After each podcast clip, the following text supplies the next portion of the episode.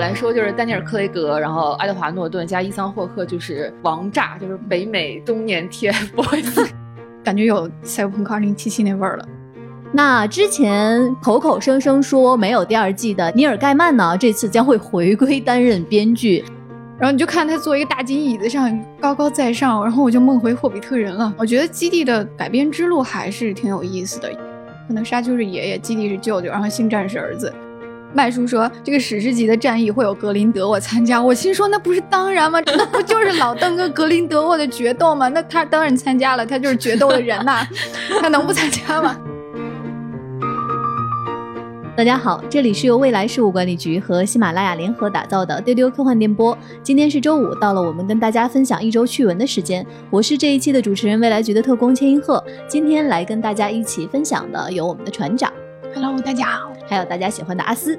喷我，喷我，喷我！哎，今天的火力比较强哈，天气热，炎炎夏日哈。最近看了什么？最近我看了一个，哇，这个真的是我觉得到目前为止，上半年也过去了，我上半年看的所有的影视作品当中最喜欢、最想分享、最想给大家推荐的。哦，成就这么高吗？对，呃，这是一部二零二零年的 HBO 的纪录片剧集，名字叫做《约翰威尔逊的十万个怎么做》。再念一遍。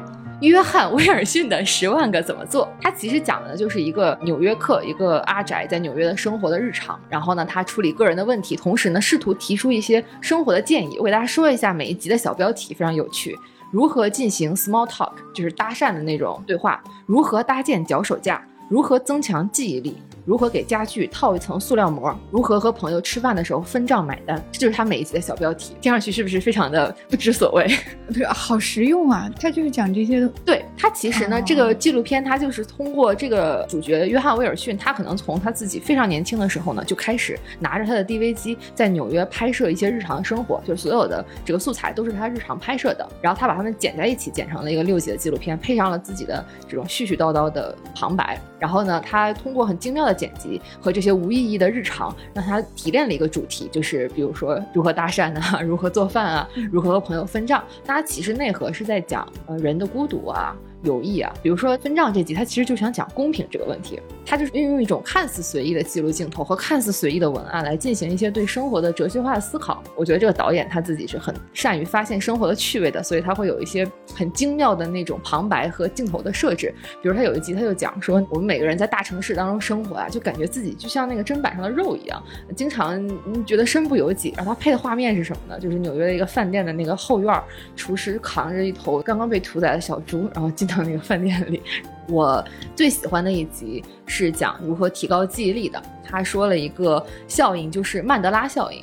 就是那个九十年代的时候，很多人都印象中在媒体当中看到过，说曼德拉已经在狱中去世了。但其实后来证明这个不是这样的，这其实是媒体的误报造成的。但是他呢，就在街上随便跟人家搭讪的时候，发现了这个人给他讲曼德拉效应这件事情，然后发现美国有很多人他们都有过相似的记忆，比如说我记得 Coca Cola 中间有一个连字符。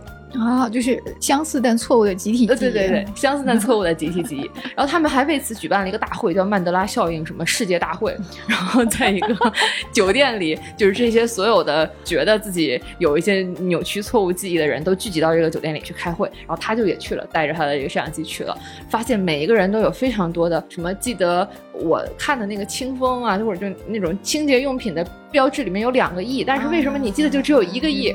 然后就到处寻找和自己拥有相同记忆，而且就你要找到那个人就啊，对对对对，他就用他的旁白和他的故事想讲的一个事情，就是说你在这个群体当中突然间感觉到，即使你的想法和世界不一样，但是桑炮也会找到一种认同感，也会有人不是讽刺嘲笑你，而告诉你，对啊，有可能啊，可能就是我也见过那个，哎，对对对，这样的，哎，就是这样的，很推荐大家去看啊，每一集只有二十多分钟。约翰威尔逊的十万个怎么做，感觉是拍了一个宅的故事，但是特别适合宅去看。对，是这样的。姜老师最近有看什么吗？最近还是在进行那件欲罢不能的事情。欧洲杯已经踢到了淘汰赛阶段，我最喜欢的球队已经被淘汰了。然后，那还在坚持看呢？就是可能你喜欢他的时间实在是太久了。我最喜欢德国队，就是你哪怕说不看他的比赛，但是就是那种我的队不能输。然后，另外，温布尔顿网球公开赛已经开始了，嗯，费德勒第一轮已经晋级了。我当时在看的时候还是挺感慨的，就是你看到摄像机镜头对着费德勒入场的时候，电子屏上写着罗杰·费德勒的名字，你会觉得就是那种有生之年你能看到活的传奇那种感觉。哇，嗯嗯，好，欢迎大家在我们的丢丢体育电波未来就是继续 关注 欧洲杯和温网的消息。什么时候开了一个新栏目？我们这一期关于体育的话题先到这里。接下来呢，进入到我们本周的资讯的分享啊。我们今天要跟大家分享很多的新片的资讯。嗯，在这一周有很多新的影片扎堆儿开拍，这个是还挺神奇的啊，全都在这一周发生了。而且我们看到有几部影片的经典的续作，他们都是在同一天开拍的，觉得就是集体复工好莱坞对对对，是这种集体复工的感觉。嗯，我们先来看，有一个在那一天开拍的影片，就是《海王二：海王与失落的王国》。呃，这个影片其实我们在之前的节目中提过很多次啊，他的导演还是温子仁。嗯然后在这次开拍的信息中呢，我们看到导演温子仁呢，他发了一张图，这个图呢，它是在海王的漫画中的一座神秘的水下城市，它可能是这部《海王二》的这个故事主要的发生地。在《海王一》中的那些主要的演员，比如说扮演海王的杰森·莫玛，扮演魅拉的艾梅伯·希尔德，以及在《招魂》系列里面有特别精彩演出的帕特里克·威尔逊都回归了。那这个片子目前定档是在二零二二年的十二月十六号会在北美上映。呃，这个第二部里边这个 Necros 啊，应该是这么读吧？就它也是一个海底王国。然后呢，漫画中呢，这个王国就跟海王所在的这个亚特兰蒂斯他们有过交战，但是呢，它只存在过很短的一段时间，哈，后来就不知道是消失了还是没了，还是怎么样。然后就是这个片中失落的国度，可能就是指的这个王国。所以，一个恐怖片导演他来拍一个失落的王国，哎，这个期待值好像提升了很多。嗯嗯第一部《海王》也是温子仁执导的嘛。第一部《海王》就蛮好看的，因为它展现的那个水下世界和人物在那个水下的动态其实是很好看，所以《海王》这个片子在 DC 的整个宇宙当中也是呃票房还是蛮好的。嗯所以第二部依旧很期待温导的恐怖超级英雄。然后呢，在《海王二》开拍的那一天，还有另外一部影片，它也开拍了。这个片子就是《利刃出鞘二》。哎，哎，我们在之前的节目里也给大家介绍过啊，Netflix 它是签下了丹尼尔·克雷格和原来的导演、制作人一起来拍第二部，是在希腊开拍的。其实这个片子我觉得特别有意思的是它的阵容，因为当时 Netflix 官宣的时候，我们看到，比如说有爱德华·诺顿，哎，还有戴夫·巴蒂斯塔，就是他的演员阵容已经非常非常强大了。结果在开拍的当天，有记者拍到了现场的照片，发现伊桑·霍克赫然在现场。哇梳了一个大背头，穿了一个蓝西装。对，这个就感觉说《利刃出鞘》的全明星阵容好像一直在给你释放惊喜。对，就是、嗯说不定过两天又拍到谁，又会有什么大咖。对我来说，就是丹尼尔·克雷格，然后爱德华·诺顿加伊桑·霍克，就是王炸，就是北美中年 TFBOYS 的感觉。看这个阵容，应该和第一部的故事，可能除了延续丹尼尔·克雷格作为侦探的这个主角，可能跟第一部的故事就没什么关系了。猜测应该就是一个新的犯罪故事发生在一群型男中间。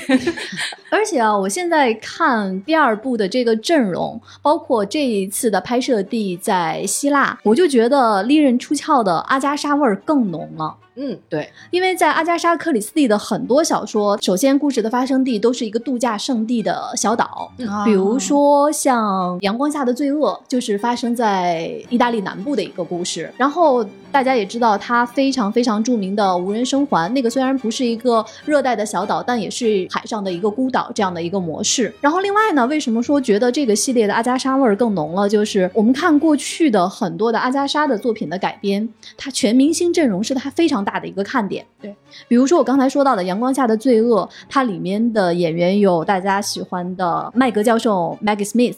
还有荆棘女王戴安娜·里格，《东方快车谋杀案》呢就不用说了，有零零七的扮演者肖恩·康奈利，有英格丽·褒曼，还有劳伦·巴考尔，包括大家看过的肯尼斯·布拉纳的新版的《东方快车谋杀案》，也是一个全明星阵容。嗯所以说，我就觉得啊，《利刃出鞘》如果这么玩的话，简直是太让人期待了。何况还有丹尼尔·克雷格。呃，同时，在那一天开拍的 第三部经典的续作就是《极速追杀四》（John Wick）。嗯，我们现在看到是在柏林开拍的。那其实第四部《极速追杀》会在柏林、巴黎、日本取景。原来的导演查德·斯塔赫斯基他会回归执导。除了全世界人民都喜欢的基努·里维斯，其实他的阵容的亮点也是非常强大的。首先，我们看到有甄子丹。嗯，看到甄子丹加盟，就有评论说：“叶师傅，你这次怎么拿枪啊？” 另外呢，还有著名的日本演员真田广之，还有比尔斯卡斯加德以及沙米尔安德森。这个片子目前北美定档是在二零二二年的五月二十七号，看样子节奏会比《海王二》快半年哈。嗯嗯，我已经发现了刺客冒险类影片的套路，就是我在一个地方冒完险，我要再去另一个地方冒险，然后在一个美洲冒完，我就到亚洲去冒险。一个人不够，我就要把全世界的打手都叫起来一起冒险。对，而且我不知道是不是这个系列第一次到日本啊，就是 John Wick 到日本，感觉有《赛博朋克2077》那味儿了。哦，就是，哎对我刚才还问阿斯你有没有打过，就是二零七七也是一个叫 John Johnny 的人啊，就是 Johnny 银手跟那个日本大企业叫荒坂公司的一些恩恩怨怨，然后很多戏份就也是发生在这个具有东方色彩的场景中，然后所以就觉得嗯，你要去荒坂打，嗯对，何况这个还是基努里维斯本斯。对，在这周还有一部新片开拍，就是《黑豹二》。目前我们看到消息，《黑豹二》已经确认在亚特兰大开始拍摄和制作了。那说到演员的阵容呢，之前扮演黑豹的查德维克·博斯曼已经去世了，那其他的主要角色都会回归。但是这一次，漫威并没有透露会有哪些演员会回来。另外呢，关于《黑豹二》的所有情节都在保密中。这个还是挺可惜的，因为黑豹是在整个漫威系列当中非常特别的一个存在，它的确是把视角放到了另外的一种文明上。然后黑豹一的故事也很扎实，大家看的时候评价也是很高的。我猜想啊，黑豹二一种办法是可能会把主角放在女性视角上，因为其实黑豹那个一当中的女性角色就是很出彩了。是的，嗯，然后另外可能也会更加的关注，就是 Wakanda 这个族群本身可能会在这个文明之上再拓展一些新的剧情出来。说到新的影片开拍或者新的剧集，我们接下来要说的这个，来，我们的音乐先响起来。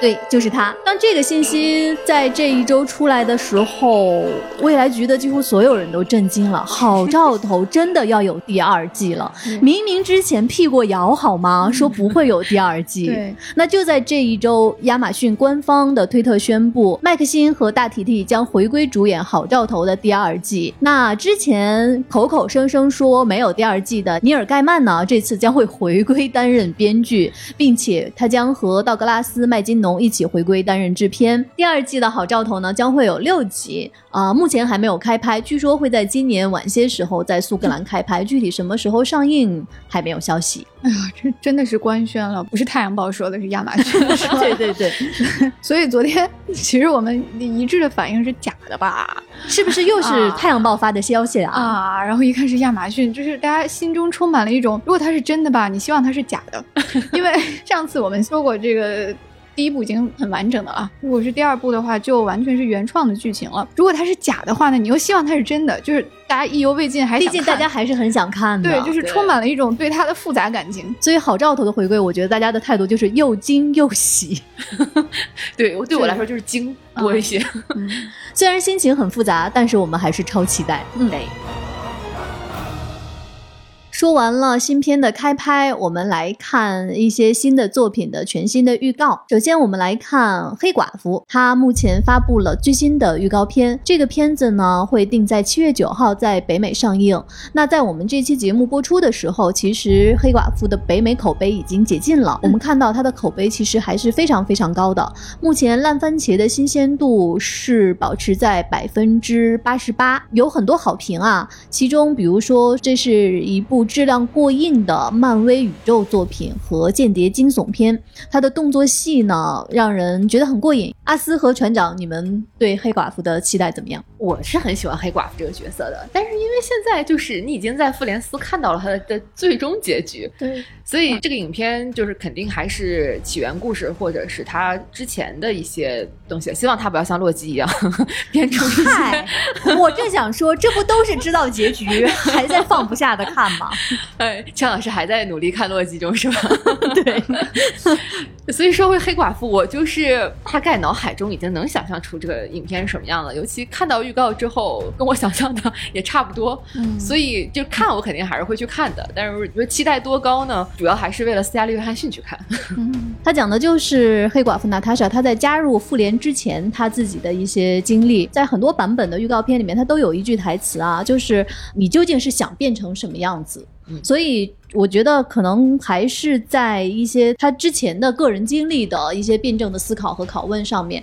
而且我觉得这部片子目前对我很大的一个吸引力是在预告片中看到了很多除了斯嘉丽·约翰逊之外很精彩的女性角色。嗯嗯，这个也是我觉得蛮有亮点的，感觉会是一个女性视角更强的一个片子。比如说有很著名的演员雷切尔·魏兹，我还挺期待她的表现的。而且在这个片子里面看到一个很年轻的一个姑娘，她在里面是一个绿头发。这个女孩儿她的妈妈就是米拉·乔沃维奇，《生化危机》的女主角。啊，那嗯长得真是 不太像呢。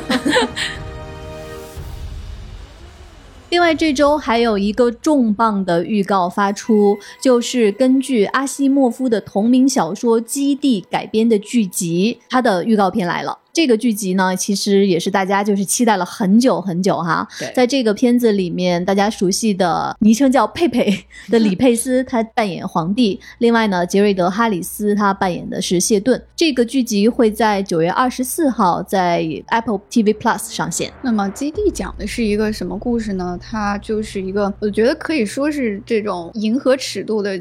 太空歌剧的一个鼻祖了，嗯，讲的就是围绕着整个未来世界，然后这个人类殖民外星，然后形成了一个庞大的银河帝国，然后突然有一天，一个学者跳出来说，预言里面说银河帝国要覆灭了，于是掀起了轩然大波啊，大概就是这么一个故事。所以我们在这个预告片里面，我是看到了这个银河帝国的首都川陀，它是一个位于银河系中心的一个金属行星，就是到处都覆盖着这种闪亮亮的金属外壳。后来这个川陀就随着第一银河帝国的灭亡而覆灭了，看到了很多这样的镜头，然后又看到了佩佩又演大王的镜头。对，这次他扮演的是银河帝国的皇帝，然后你就看他坐一个大金椅子上高高在上，然后我就梦回霍比特人了。我觉得基地的改编之路还是挺有意思的，就是为为什么他以终于出一个预告片，大家都有一种松一口气，但是又悬着一颗心的感觉。就是放眼全球，可能像这种改编无果啊、难产多年的这种 接盘困难的鸿篇巨制，可能他是头一个。是的，然后他的改编之路也是特别的坎坷，就是九八年的时候，新线就准备把基地改成三部曲了，后来他去拍《指环王》。然后就把这个事儿搁置了。然后零八年的时候呢，新线决定跟华纳一起再把这个项目捡起来。然后结果索尼半路出来，就拿到了基地的改编权。那后来索尼也没有搞成。然后又到了一四年的时候，HBO 又接球，然后他们当时准备是让小乔，就是乔纳森·诺兰去拍。哦但是小乔当时正在拍《星际穿越：疑犯追踪》什么的，嗯然后也没有顾及他，然后后来这个又黄了，然后最后真的是辗转多次之后，最后到了苹果手里。感觉就是大家都很想要，但是到了手里又不知道该怎么办。对，然后就感觉 就是一个烫手的山芋嗯到处扔。我觉得就是它改编难的很大一部分原因在于观众的预期，可能它很难给出新的东西。因为刚刚我说过，它是一个太空歌剧的鼻祖了，对吧？可能沙丘是爷爷，基地是舅舅，然后星战是儿子，这么一个亲戚关系。结果呢，星战这个啊。它以沙丘、以基地为灵感来源的这个星战先拍出来了，他先一部风靡全球，然后他的老祖宗才姗姗来迟。所以就是包括我在看沙丘的预告片的时候，在看基地预告片，你觉得啥啥都特眼熟，就什么什么沙漠中的少年，什么银银河帝国啊，就是非常的眼熟。然后你觉得你在看星战，所以观众是不会愿意看到一个翻版的星战的。但是大家又对这种经典预期很高，就是希望他给出一个新的东西，并且不能落入窠臼，所以它才是一个非常难。难改编的一个大项目吧。就是反正看到这个预告片也是心情复杂。预告片质感还可以，其实我对大家看到预告嗯片就是评价还都挺高的。但是呢，就是每一帧都很熟悉。呃，这个是嗯，套路。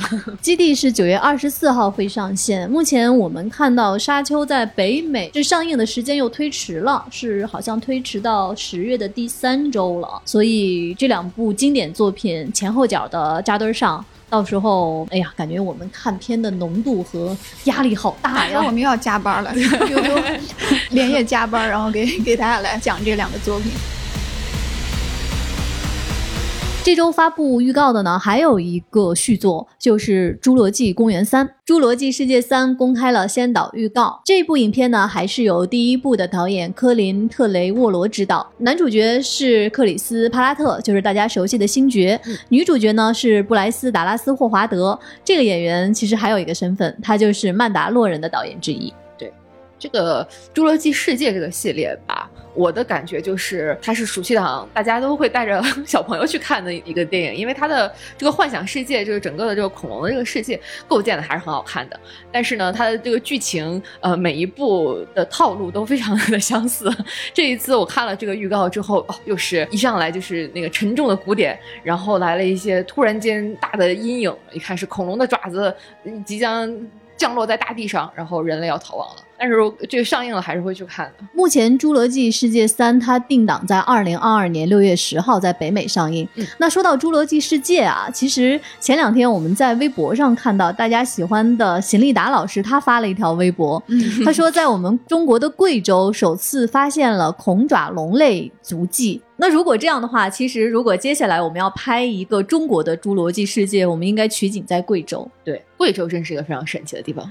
对，我们在上周的节目里面也给大家推荐了，我们最近出了一套新书，它的灵感就来自我们未来局的科幻工作坊的《丹寨之行》。嗯那其实上周前辈给大家分享了一个酸汤鱼可以拯救世界的故事。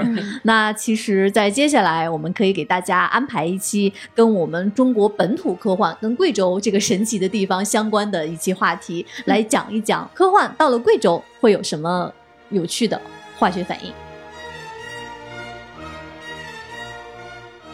我们刚才说的都是一些新片的开拍或者新的预告。最近呢，我们还看到了一个新的采访。这个采访呢是麦斯·米克尔森，也就是大家熟悉的麦叔。他最近接受了《星期日泰晤士报》的采访。那我们知道，其实，在最新的一部《神奇动物在哪里》，也就是《神奇动物三》里面，麦叔他接替德普来出演格林德沃。那麦叔他表示呢，其实说在这部新的神奇动物里面，他如果去重复德普的表演呢，那其实是一个自杀的行为。所以说他会有他自己新的方式来扮演格林德沃。那对于神奇动物三这个新片，它的情节的走向呢，麦叔透露，第三部会出现一场史诗级的一个战役。船长，你猜这个战役应该是什么？我觉得 这个话跟说了跟没说。麦叔说这个史诗级的战役会有格林德沃参加，我心说那不是当然吗？这个决 这那不就是老邓跟格林德沃的决斗吗？那他当然参加了，他就是决斗的人呐、他能不参加吗？就感觉说了很多，但是毫无信息量。对，呃，给大家讲一下这个所谓的这俩人史诗级的决斗是什么呢？嗯就是《哈利波特》里巫师历史上一次重要的大事，就是可以写进教科书这样重量级的一个战争。我觉得可以理解成就是 创业史上两个合伙人分道扬镳。对，大家都知道呃他们俩年轻的时候是好朋友啊，还在一起这个创业。那格林德沃是一个极具才华的，但是。呃，行动力非常强，但是非常理想主义的，就是一个有点极端的，但是有才华横溢的一个人。嗯，然后因为理念不同呢，他就俩人拌着拌着就闹崩了。但是呢，他们两个人曾经情同家人、互为知音的一个关系，就是他们是彼此在人生比较黑暗的那个时刻里唯一可以支持、理解对方的那个人，所以他们又有感情上的羁绊。那么最终很多年之后，他们再次相遇了。然后那个时候，格林德沃已经被认为是有史以来最强的黑巫师之一了，就是伏地魔见了他都要叫前辈。对，然后邓布利多也是变成了很有影响力的人，就是这两个可以左右有巫师世界命运的人，就展开了一场据说是三天三夜的决斗。就是我也想不到要怎么打三天三夜。就是许多目击者认为啊，这是巫师界有史以来最伟大的一场决斗。就这个规模是比《哈利波特》里面的这个霍格沃茨之战要大得多的。然后最后邓布利多胜利了，从格林德沃手里赢得了老魔杖，还有了后来那一系列的故事。所以他在感官或者规模上应该是比哈七结局还要宏大的一个故事，才能撑得起他这个事件本身的体量。哎呀，麦叔来演格林德沃，我可太想看了。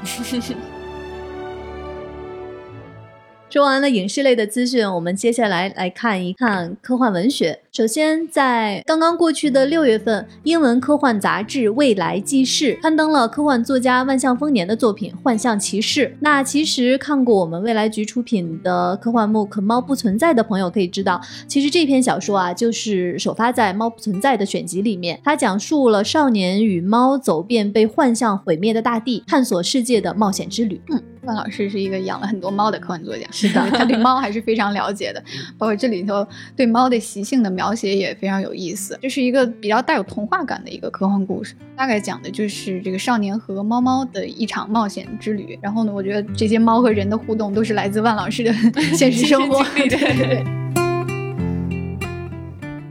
接下来我们来看轨迹奖。二零二一年轨迹奖的结果出炉了，耶！嗯，我们先给大家介绍一下轨迹奖哈。轨迹奖呢，创立于上世纪七十年代早期，它是颁发给轨迹杂志年度读者投票的优胜者。几十年来，轨迹奖吸引到的投票者数经常超过了雨果奖和星云奖。我们来看一下今年的获奖名单，获得最佳科幻长篇的是《网络效应》，最佳奇幻长篇是我们成为的城市，这个是杰米辛的作品啊，熟悉的名字。因为杰米辛可以说是目前世界上影响力最大的科幻作家之一了。熟悉他的听众可能知道，一七年到一九年，他靠这个破碎的星球击败了大刘，他也是史上第一位获得雨果奖三连冠的大佬。而且二零二零年的时候，他也拿下了雨果奖最佳短中篇。哇啊！厉害！获得轨迹奖今年最佳短中篇的呢是《药》这篇呢，也是刚过去的第五十六届星云奖的最佳，获得了他的最佳短中篇提名。那这篇小说在我们的不存在科幻这个公众号上，在内搜索“星云奖”可以免费阅读到。这个小说呢写的很有意思啊，它其实是探讨了肥胖问题啊、身材焦虑在当下这个社会语境当中给人带来的一些困扰。获得最佳 YA 小说的是《巫师的防御烘焙术指南》。我在前几期节节目当时读提名的时候，就对这个 名字特别特别有印象。没想到他这一次就真的得奖了。那么轨迹奖的最佳短片是叫做《Little Free Library》，是这个纳奥米克雷泽写的。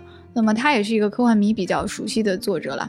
他的《怪物》这篇小说曾经收录在我们华夏科幻系列《琥珀的生命》这本书里啊，就是刚才我们提到的贵州科幻这个系列。那么这篇小说在我们的不存在科幻公众号也可以免费阅读。而且呢，这位作者在二零一六年在雨果奖拿到的最佳短篇《请发猫照片》，哎，也是一个猫的故事，收录在我们的《猫不存在》这本科幻选集里面。获得最佳合集的是我们非常熟悉的作者刘宇坤，他所写的《隐藏的女孩》和其他。他故事，那关于今年轨迹奖的完整的获奖名单，大家可以去我们的微博“未来局科幻办”或者我们的微信“不存在科幻”上面去查看。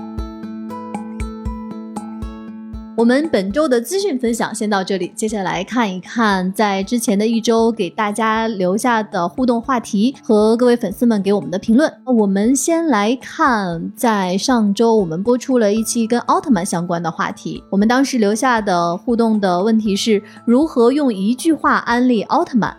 来看一看在丢丢的粉丝群里面大家的接龙。第四说光是纽带，这天上南阁说。爸爸小时候看的怪兽片儿，这个是爸爸小时候看的怪兽片儿，还是爸爸小时候看的怪兽片儿？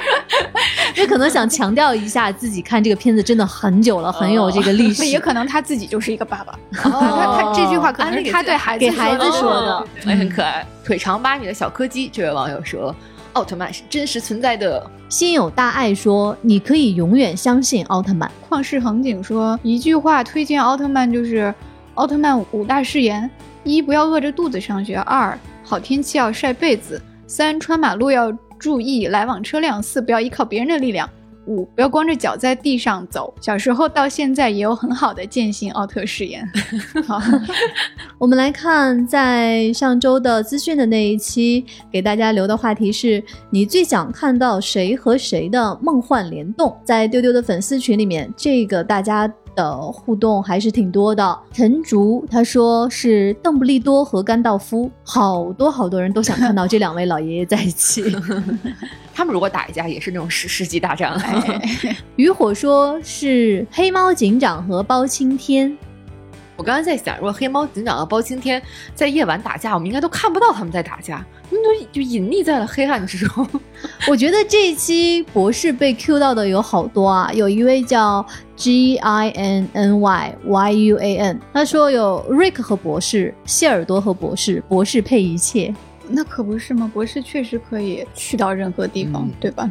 哦，我觉得好多人提到了那种本来我们就分不清这两个谁是谁的那种，啊，这个 Ethan 说想看红猫蓝兔和蓝猫淘气联动，我心说他俩原来不是一回事吗？不是一回事吗？啊，什么？真的不是一回事吗？还有这个梅林检察长说神奇宝贝和数码宝贝，就是曾经我有一段时间也分不清这俩，哎，我到现在也分不清，他们俩不是一回事吗？不是一回事，一个是科幻，一个是奇幻，对对对，你这么理解？会发光的闪电，他就说博士和孙悟空。博士配一切，真的是 对。岛民代表多罗西，他就说特别想看悟空和洛基斗法，谁的变身更厉害，谁的分身更多，谁的小脑瓜更机灵，都是诡计之神哈，东方和西方诡计之神的代表。那在今天节目的最后呢，给大家留一个互动的话题，这个话题是你觉得哪一部作品的续集比它的前作还要好看？不限于幻想类作品哦，就是续集比原来的那一部还好看。欢迎大家订阅我们的丢丢科幻电波，在我们节目页面下方的评论区给我们留言，也欢迎大家加我们接待员的微信 f a 杠六四七进丢丢的粉丝群，一起参与接龙互动。最后呢，有一个活动的预告，也是之前给大家说过的，在七月的九号到十一号，在北京农展馆 Dream Fair 展将在这里举行。那这一次呢，我们未来局的宇宙抽屉也有参展，我们的展位是 B 零三杠十六。另外呢，也给大家推荐一个展位是一星动物园，它在 B 零三杠零八，七月九号到七月十一号，北京农展馆来找我们玩哦。今天的资讯就到这里了，最近天气热，大家注意防暑降温。我们下周再见，拜拜，拜拜。